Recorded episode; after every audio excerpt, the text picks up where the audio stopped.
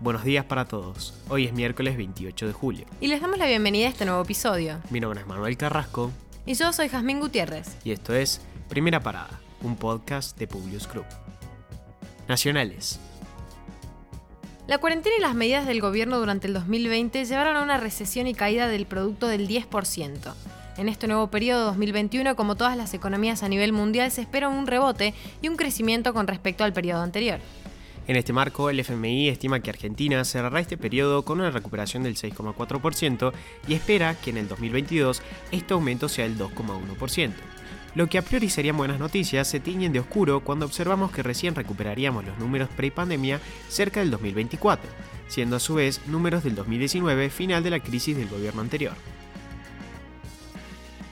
Tras los problemas de entregas de la segunda dosis de Sputnik V con Rusia e intensas negociaciones, Carla Bisotti anunció ayer que cerró un contrato con la farmacéutica Pfizer para adquirir 20 millones de dosis en 2021. La medida sorprendió a propios y extraños y las críticas se hicieron escuchar. Por parte de una fracción del gobierno, esto significó dejar torcer el brazo argentino bajo las farmacéuticas, mientras que la oposición cuestionó la tardanza en las negociaciones. Hace 10 años que vivimos en la estanflación, el problema macroeconómico más complicado para resolver. Más complicado que resolver una hiperinflación porque la gente no está convencida de que se necesiten grandes cambios. Más bien se piensa en soluciones que en realidad son parches. Si el gobierno de Alberto Fernández devalúa sin estar convencido, puede ocurrir un Rodrigazo. Esta fue la dura reflexión del ex ministro de Economía, Domingo Cavallo, en una charla en el Foro Empresario Argentino. Además, se refirió a la interna entre Guzmán y Kisilov, lamentando que no se escuchen las opiniones del actual ministro de Economía y primen las visiones que a su criterio son antiguas y fracasadas. Se acercan las elecciones y las restricciones desaparecen. Tanto la ciudad como la provincia de Buenos Aires confirmaron la vuelta de las clases presenciales. En la capital nacional eliminaron los límites horarios de circulación y se planea reabrir al 50% comercios y hoteles. También se habilitarán los partidos de fútbol con público al 30% de capacidad de los estadios. Por otra parte, a nivel nación, se comenzarían a vacunar menores entre 12 y 17 años con comorbilidades con las dosis de Moderna donadas por Estados Unidos a mediados del corriente mes. Se estiman que son alrededor de 900.000 jóvenes. Internacionales. Cientos de guatemaltecos protestaron este lunes para exigir la renuncia del presidente Alejandro Yamatei. Esto es porque rechazan la destitución del fiscal anticorrupción Juan Francisco Sandoval, quien además, un día después de su salida, abandonó Guatemala por temor a su integridad física. Este fiscal fue clave entre 2014 y 2018 en el desmantelamiento de más de 60 estructuras de corrupción estatales, incluida la captura del expresidente Otto Pérez Molina. Ante su destitución, Sandoval recibió el respaldo de dirigentes sociales, políticos opositores y del gobierno de los Estados Unidos, ya que Washington suspendió la cooperación con el Ministerio Público de Guatemala. Por otra parte, la ONU también advirtió que esta situación amenaza la labor de los fiscales en el país.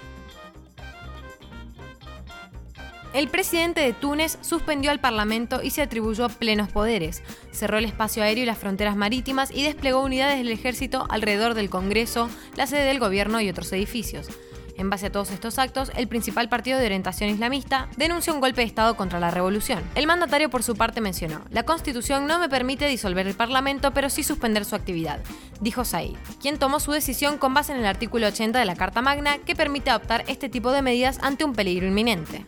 Vamos a destacar que antes de que se anuncien estas medidas hubo manifestaciones en donde el pueblo proclamaba por la disolución del Parlamento por el mal manejo de la crisis sanitaria y hubieron muchas críticas al primer ministro. Entonces, obviamente, luego del anuncio, muchos salieron a celebrar a las calles. En otras noticias, Estados Unidos volvió a recomendar que las personas vacunadas usen mascarilla en interiores, pero solo en las ciudades o regiones con altas tasas de transmisión de COVID-19. Esto se recomienda en base a nueva información sobre la propagación de la variante Delta una tormenta de arena prácticamente se tragó una ciudad en China. Se trató de un temporal en el noroeste del país que causó estragos y paralizó el funcionamiento normal de la ciudad. La tormenta cubrió rápidamente autopistas y calles, volviendo el cielo amarillo y reduciendo la visibilidad a menos de 5 metros, por lo que rápidamente se dispuso que los vehículos abandonaran los accesos y se estacionaran en las áreas de servicio explotó una planta de tratamiento de residuos en Alemania, un accidente que dejó al menos un muerto, más de 10 heridos y 4 desaparecidos.